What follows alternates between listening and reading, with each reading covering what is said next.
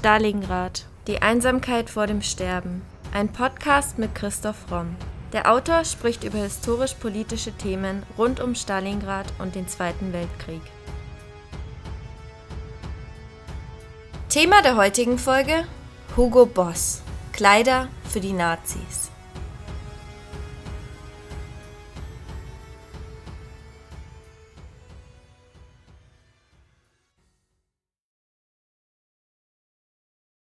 (2011) titelte die Süddeutsche Zeitung Mode mit brauner Vergangenheit, als das Modehaus Hugo Boss in die Kritik kam. Denn wie der Allgemeinheit zu diesem Zeitpunkt noch nicht so sehr bewusst war, stellte sich heraus, dass Hugo Boss im Dritten Reich unter anderem Uniformen für Wehrmacht, SS, SA und die Hitlerjugend herstellte. Das Unternehmen hat in dieser Zeit, wie der Historiker Roman Köster feststellte, von guten Kontakten zur NSDAP und von Zwangsarbeitern profitiert. Seither rangeln sich zahllose Gerüchte um das Modehaus, zum Beispiel Hugo Boss sei der Leibschneider Adolf Hitlers gewesen. Obwohl sich dieses Gerücht als falsch herausgestellt hat, ist die Geschichte des Modehauses doch höchst interessant. Diese Geschichte erzählen wir in der heutigen Podcast-Folge. Am 8. Juli 1885 wird Hugo Ferdinand Boss als Sohn von Heinrich Boss und seiner Frau Luise in Metzingen geboren. Die Frau, also seine Mutter, hat im schwäbischen Metzingen ein Wäsche- und Aussteuergeschäft betrieben. Außer Hugo überleben allerdings nur eine Schwester das früheste Kindsalter, so dass er als Erbe des elterlichen Geschäfts ausersehen war. Aufgewachsen ist Hugo Boss in bürgerlichen Verhältnissen in Metzingen. Er besuchte 1899 die Volksschule und die Realschule, wobei er letztere ohne Abschluss 1899 verließ. Er absolvierte im Anschluss in Bad Urach eine dreijährige kaufmännische Ausbildung in einem Manufakturen-en-Gros-Geschäft, auch hier wiederum nach eigenen Angaben ohne eine Beruf oder Handwerksprüfung als Abschluss sein Einstand ins Berufsleben fand er 1902 bei einer Buntweberei in Metzingen, wo er erste Erfahrungen in der Bekleidungsindustrie sammelte. 1903 wurde er im Alter von 18 Jahren zum Militärdienst eingezogen.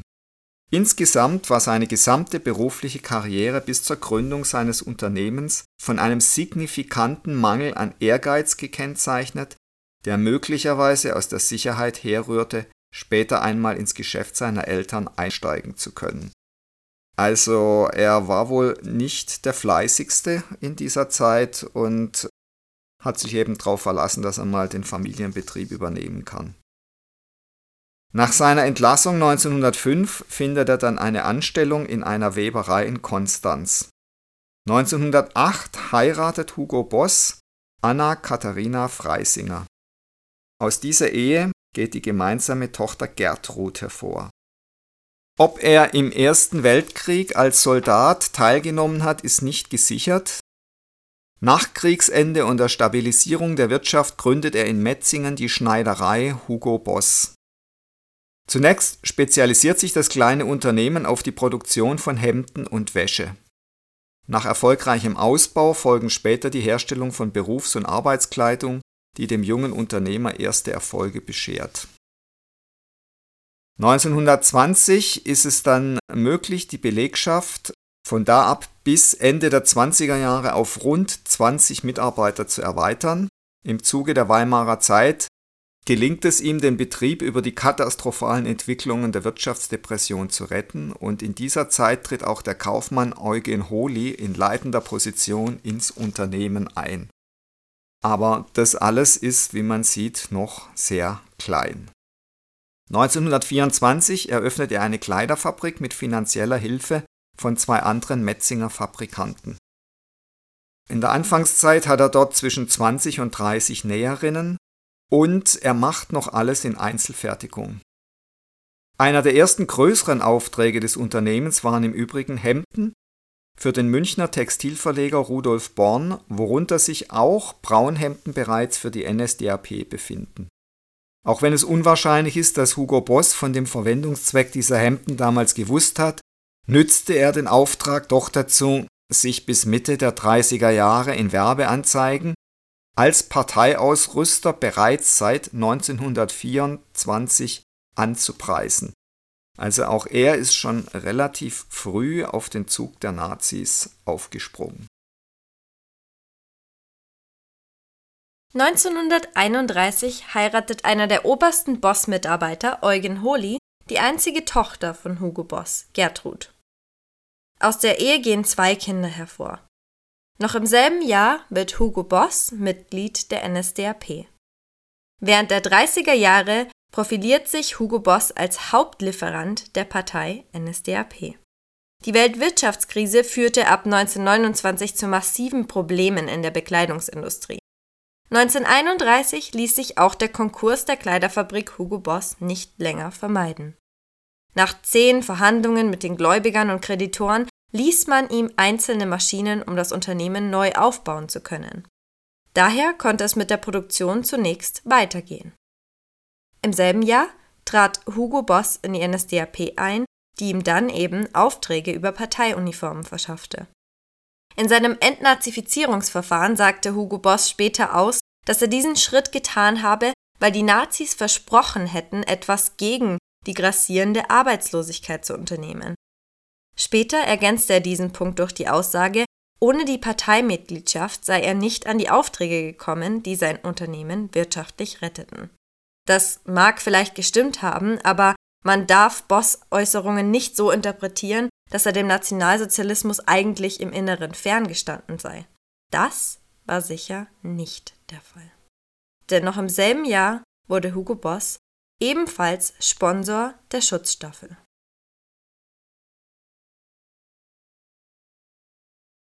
Ab 1932 verzeichnet das Unternehmen einen drastischen Anstieg der Verkaufszahlen.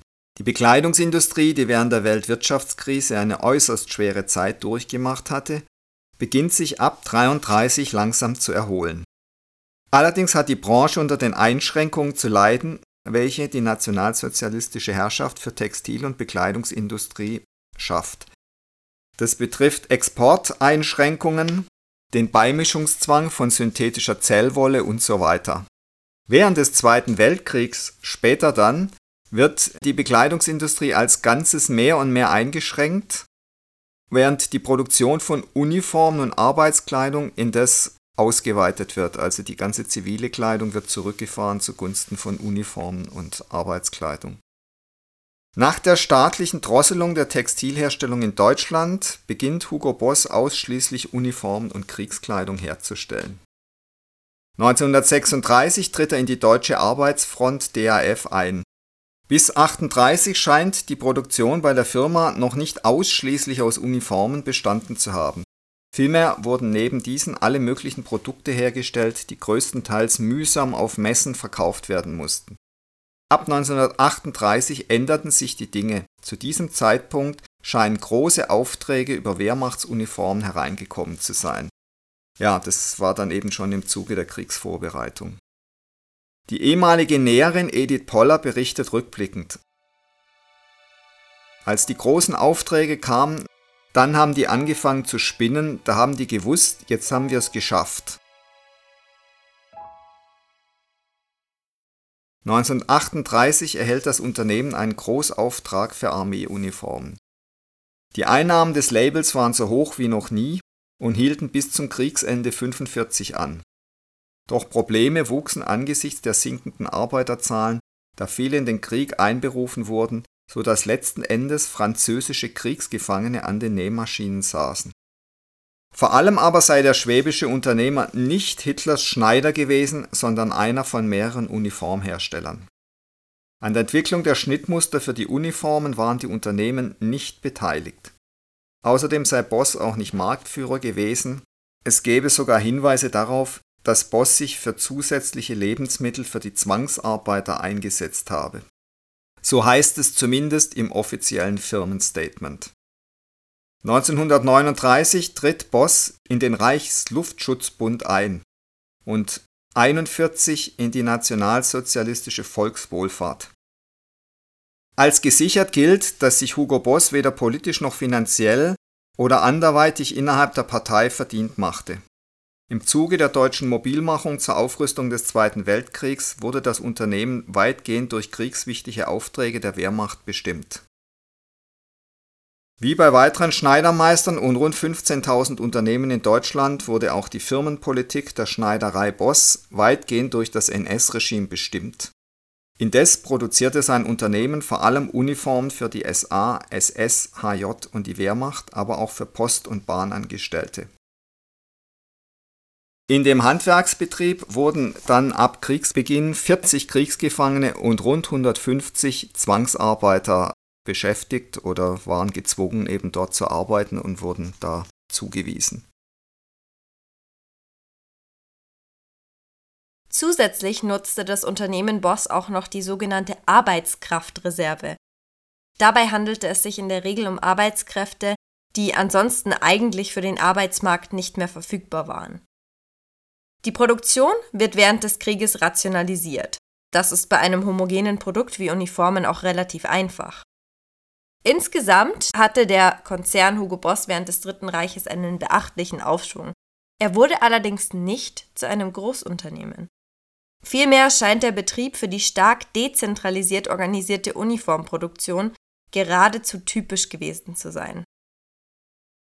Es gibt aber keinerlei Hinweise darauf, dass Hugo Boss hier eine herausgehobene Rolle spielte. Viele der Zwangs- und Kriegsarbeiter berichten, sie seien eingeschüchtert worden. Dies sei aber nicht die Schuld des Firmenchefs, sagt ein Historiker. Hugo Boss hat das selbst nicht ausgeführt, heißt es. In der Mehrzahl waren die Zwangsarbeiter, die in der Bossfabrik arbeiteten, Frauen. Der Beginn der Zwangsarbeiterbeschäftigung bei Hugo Boss lag im April 1940.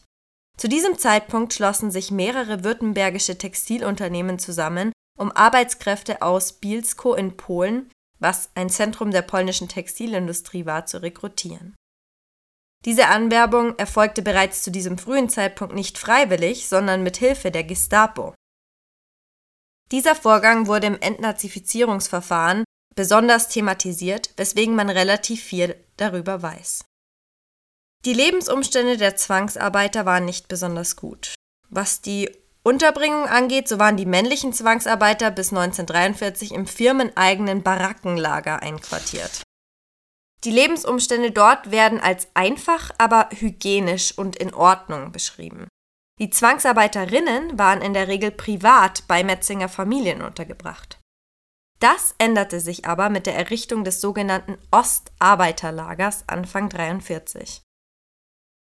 Das Ostarbeiterlager hatte von Beginn an mit massiven finanziellen Schwierigkeiten zu kämpfen, die wenigstens im Ansatz erklären, warum sich die Verhältnisse dort teilweise als äußerst prekär darstellten, sowohl hygienisch als auch in der Versorgung mit Lebensmitteln. Hugo Boss versuchte zumindest teilweise hier Abhilfe zu schaffen, indem er Anfang 1944 den Antrag stellte, die Zwangsarbeiterinnen aus der Lagerverpflegung herauszunehmen und wieder in der werkseigenen Kantine zu verköstigen. Darüber hinaus gibt es einige Hinweise darauf, dass sich das Unternehmen bemühte, die Ernährungslage der Zwangsarbeiter zu verbessern. Auch die Bezahlung scheint zumindest für Kriegsverhältnisse vergleichsweise angemessen gewesen zu sein, obwohl es immer die Frage war, was man sich von dem Geld auf dem Schwarzmarkt oder anderswo wirklich kaufen konnte. Was die Behandlung der Zwangsarbeiter durch das Leitungspersonal angeht, ergibt sich ein gemischtes Bild. Während die Aussagen von Zeitzeugen, auch von einer ehemaligen Zwangsarbeiterin, über die Person Hugo Boss relativ positiv sind, gab es in dem Unternehmen offensichtlich einige überzeugte Nationalsozialisten, die die Arbeiterinnen äußerst rüde behandelten, ihnen mit dem KZ drohten und so weiter. Hugo Boss trat bei solchen Vorkommnissen wohl nicht selbst aktiv in Erscheinung, schritt aber auch nicht dagegen ein. Es bietet sich also das Bild eines Opportunisten, der eben auch versucht hat, von den Nazis zu profitieren, der dann aber auch in Situationen, wo überzeugte Nazis massiv vorgegangen sind, sich immer eher rausgehalten hat. Also er scheint nicht der mutigste gewesen zu sein. Wie lässt sich die Behandlung der Zwangsarbeiter und Zwangsarbeiterinnen bei Hugo Boss insgesamt einschätzen? Zunächst ist festzuhalten, dass auch bei Hugo Boss die Lebensbedingungen der Zwangsarbeiter die von Zwangsarbeitern blieben, das heißt sie befanden sich in einem erzwungenen Arbeitsverhältnis, sie mussten ab 43 im Ostarbeiterlager leben, was teilweise große Härten mit sich brachte. Sie mussten zwölf Stunden am Tag arbeiten, was allerdings die deutsche Belegschaft auch musste. Andererseits richtete das Unternehmen eine Betriebskantine ein, in der auch die Zwangsarbeiter zum Mittag essen konnten. Man hat versucht, wie gesagt, zusätzlich Lebensmittel zu organisieren und die weiblichen Zwangsarbeiterinnen sollten ursprünglich auch nicht im Ostarbeiterlager untergebracht werden. Das soll aber keineswegs heißen, dass die Zwangsarbeiter bei Hugo Boss ein gutes Leben hatten. Hier sprechen die Quellen doch eine ganz andere Sprache. Im Vergleichsrahmen der Bedingungen der Zwangsarbeit scheint das Unternehmen seine Zwangsarbeiter jedoch einigermaßen korrekt behandelt zu haben. Wie schwer es in es fällt, eine eindeutige Bewertung vorzunehmen, zeigt der Fall der Zwangsarbeiterin Josefa Gisterek, dem einzigen dokumentierten Todesfall unter den Zwangsarbeitern bei Hugo Boss. Josefa Gisterek stammte aus Polen und arbeitete ab Oktober 1941 bei Hugo Boss, zusammen mit ihrer Schwester Anna, die bereits seit 1940 bei der Firma Zwangsarbeit leistete. Der Vater hatte seinen beiden Töchtern einen Brief geschrieben und um Unterstützung bei der Versorgung der weiteren acht Kinder der Familie gebeten.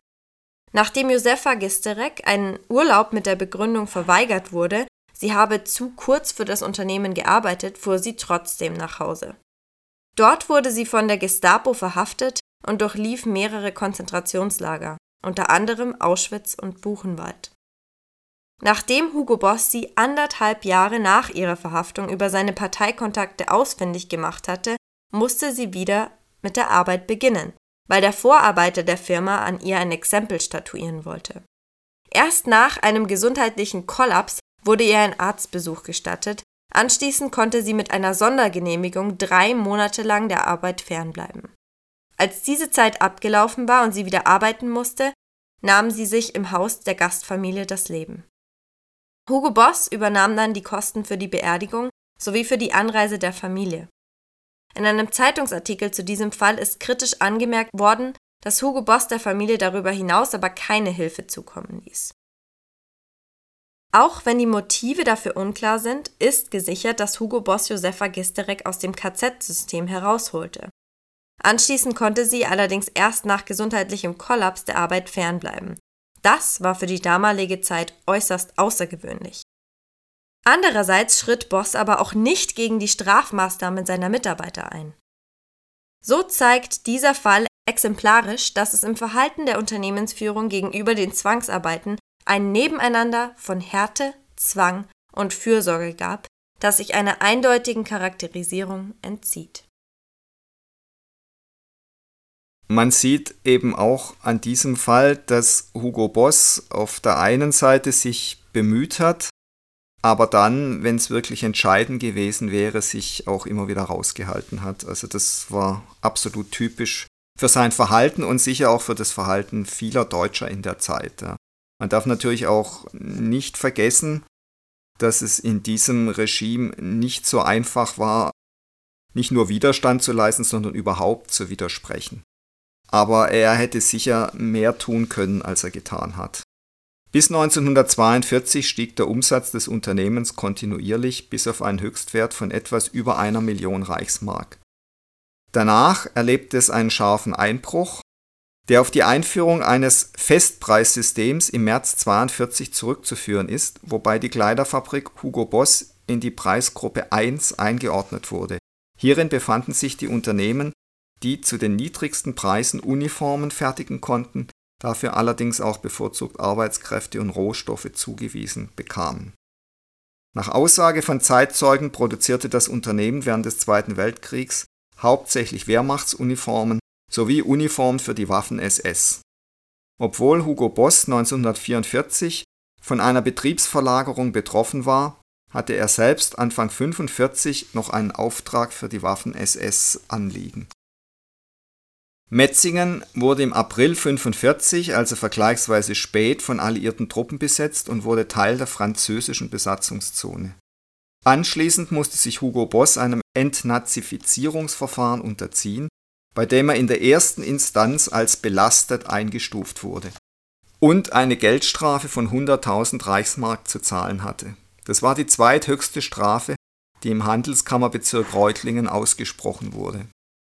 Die Gründe für seine Verurteilung waren seine frühe Mitgliedschaft in der NSDAP, dass er ökonomisch vom Nationalsozialismus profitierte und seine Freundschaft zu dem berüchtigten Ortsgruppenleiter der NSDAP, Georg Rath, der in Metzingen vor allem durch sein grobes Verhalten unangenehm aufgefallen war. Wie ist dieses Urteil einzuschätzen? In einem grundlegenden Aufsatz zur Praxis der Spruchkammerverfahren in der französischen Besatzungszone stellt Cornelia Rau heraus, dass die Entnazifizierung aus dem Grund relativ wenig Verantwortliche aus der Wirtschaft betraf, weil bei der Entnazifizierung vor allem die politische Verstrickung berücksichtigt wurde. Das Urteil gegen Hugo Boss zeigt darum, dass er ziemlich genau die Kriterien für eine Verurteilung nach politischen Gesichtspunkten erfüllte. Über seinen Beitrag zur NS-Kriegswirtschaft sagt das Urteil jedoch nur wenig aus. Gegen das erstinstanzliche Urteil legt Hugo Boss Revision ein, wobei er, wie so häufig bei diesen Verfahren, am Ende als Mitläufer eingestuft wird. Bereits 1948 übernehmen sein Sohn Siegfried und der Schwiegersohn Holi die Führung der Firma Hugo Boss. Hugo Ferdinand Boss stirbt am 9. August desselben Jahres im Alter von 63 Jahren. Dadurch fällt seinem Schwiegersohn Eugen Holi die Firmenleitung zu. Dieser macht sich sofort daran, das Unternehmen wieder aufzubauen. Der erste neue Großauftrag des Unternehmens waren klassische Männeranzüge. In den Wirtschaftswunderjahren gelang es Holi, den Handwerksbetrieb zum mittelständischen Unternehmen auszubauen. Trotz eines Umsatzes von rund 3,5 Millionen D-Mark stand die Firma aber Ende der 60er Jahre vor der Schließung. Dann begann das Unternehmen mit der Produktion von Konfektionsanzügen und Ende der 60er übernahmen die Söhne Holis, Jochen und Uwe, die Geschäftsleitung. In den 70er Jahren entwickelte sich die Boss-Brand dann immer weiter und konzentrierte sich fortan auf exklusive und hochwertige Männerbekleidung. Neben den Größen der deutschen Industrie beteiligte sich auch die Hugo Boss AG mit Zahlungen an den Internationalen Fonds zur Entschädigung ehemaliger Zwangsarbeiter. Das Unternehmen erweitert seinen Verkaufsbereich. 1985 zum Beispiel durch Sponsoring im Motorsport und Formel 1, was ihm internationale Präsenz verschafft. Bereits im Jahr davor erhielt das Label die Lizenz zur Duftherstellung und wurde in die deutsche Aktienbörse aufgenommen.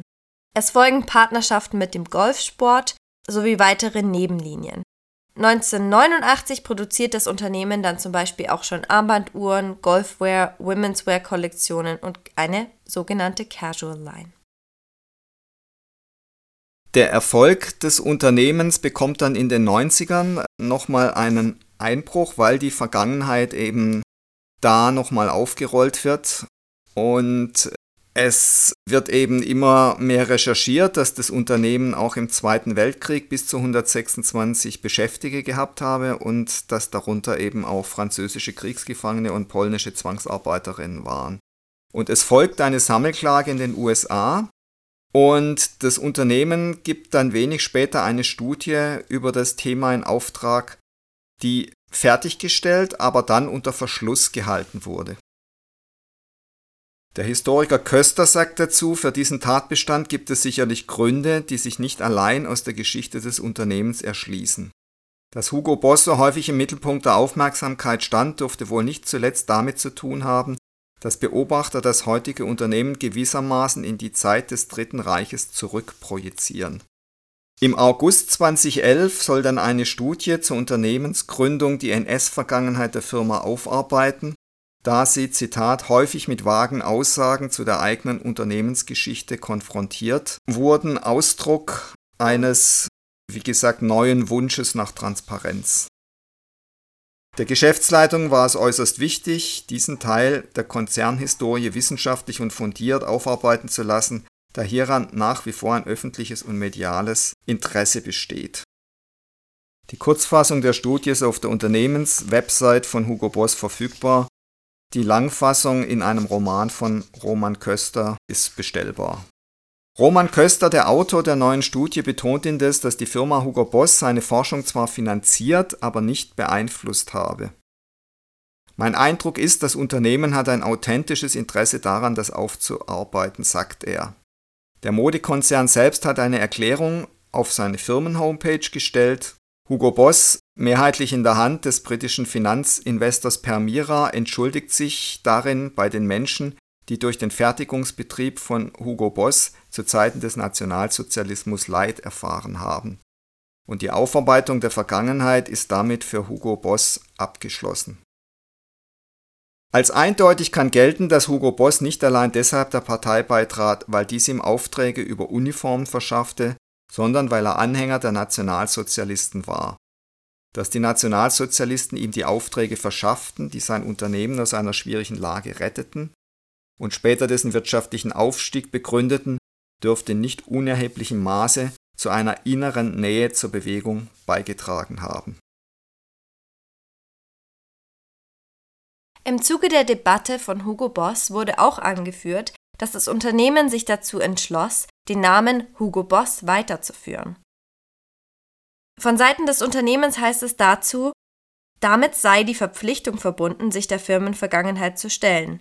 Unser Wunsch war ja auch, durch eine objektive Studie zu sagen, schaut her, das hat damals stattgefunden, wir bedauern das auch, heute sind wir aber dieser Konzern und bitten um ein differenzierteres Bild. Diese Strategie hat für das Unternehmen funktioniert. Hugo Boss ist heute einer der global führenden Anbieter von Damen- und Herrenbekleidung, Schuhen, Lederaccessoires, vor allem im Premium- und Luxussegment. Das Metzinger Unternehmen erwirtschaftete zum Beispiel im Geschäftsjahr 2011 mit rund 11.000 Mitarbeitern einen Konzernumsatz von 2,1 Milliarden und gehört damit weltweit zu den profitabelsten Modemarken. Boss vertreibt seine Produkte in 124 Länder und verfügt über ein sehr erfolgreiches Geschäftsmodell. Die Strategie von Hugo Boss scheint also richtig gewesen zu sein, möglichst offen und ehrlich mit der Vergangenheit umzugehen und tatsächlich eben Studien in Auftrag zu geben, was ist damals wirklich passiert, was ist unsere Schuld, das auch offen zuzugeben.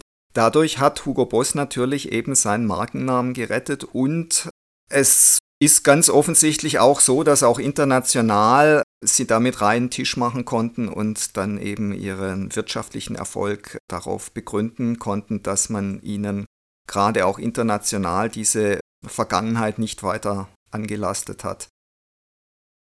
Wie schlimm die Verbrechen wirklich waren, lässt sich mit letzter Gewissheit aus heutiger Sicht nicht mehr feststellen. Es ist natürlich schon auch so ein kleiner Makel, dass die Leute, die die Studien gemacht haben, von Hugo Boss selber bezahlt worden sind. Aber wie gesagt, die Strategie ist aufgegangen und Hugo Boss ist heute ein sehr erfolgreiches Unternehmen.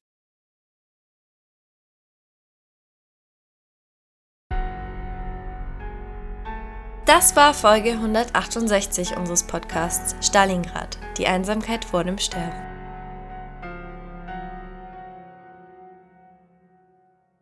Und jetzt seid ihr dran, liebe Stalingrad Podcast-Fans. Wir freuen uns sehr, dass euch unser Podcast auch nach über zwei Jahren noch so gut gefällt. Damit das auch so bleibt, wollen wir von euch hören. Themenvorschläge sowie Anmerkungen und Anregungen nehmen wir gern bei primero.primeroverlag.de oder über Instagram bei primero-verlag entgegen.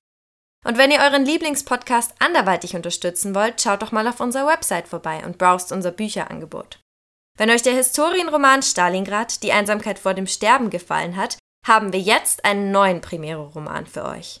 Die Science-Fiction-Dystopie Thor, der Gott des Feuers, bringt die grausame Kriegsszenerie des frühen 20. Jahrhunderts in ein futuristisches Deutschland nach dem nuklearen Armageddon. Mehr Infos zum Buch findet ihr auf unserer Website oder auf unseren Social-Media-Kanälen. Außerdem freuen wir uns natürlich immer über kleine Spenden via PayPal. Den Link dazu findet ihr in der Podcast-Beschreibung und auf unserer Website. Aber in jedem Fall vielen Dank, dass ihr so treu und interessiert unseren Stalingrad-Podcast hört.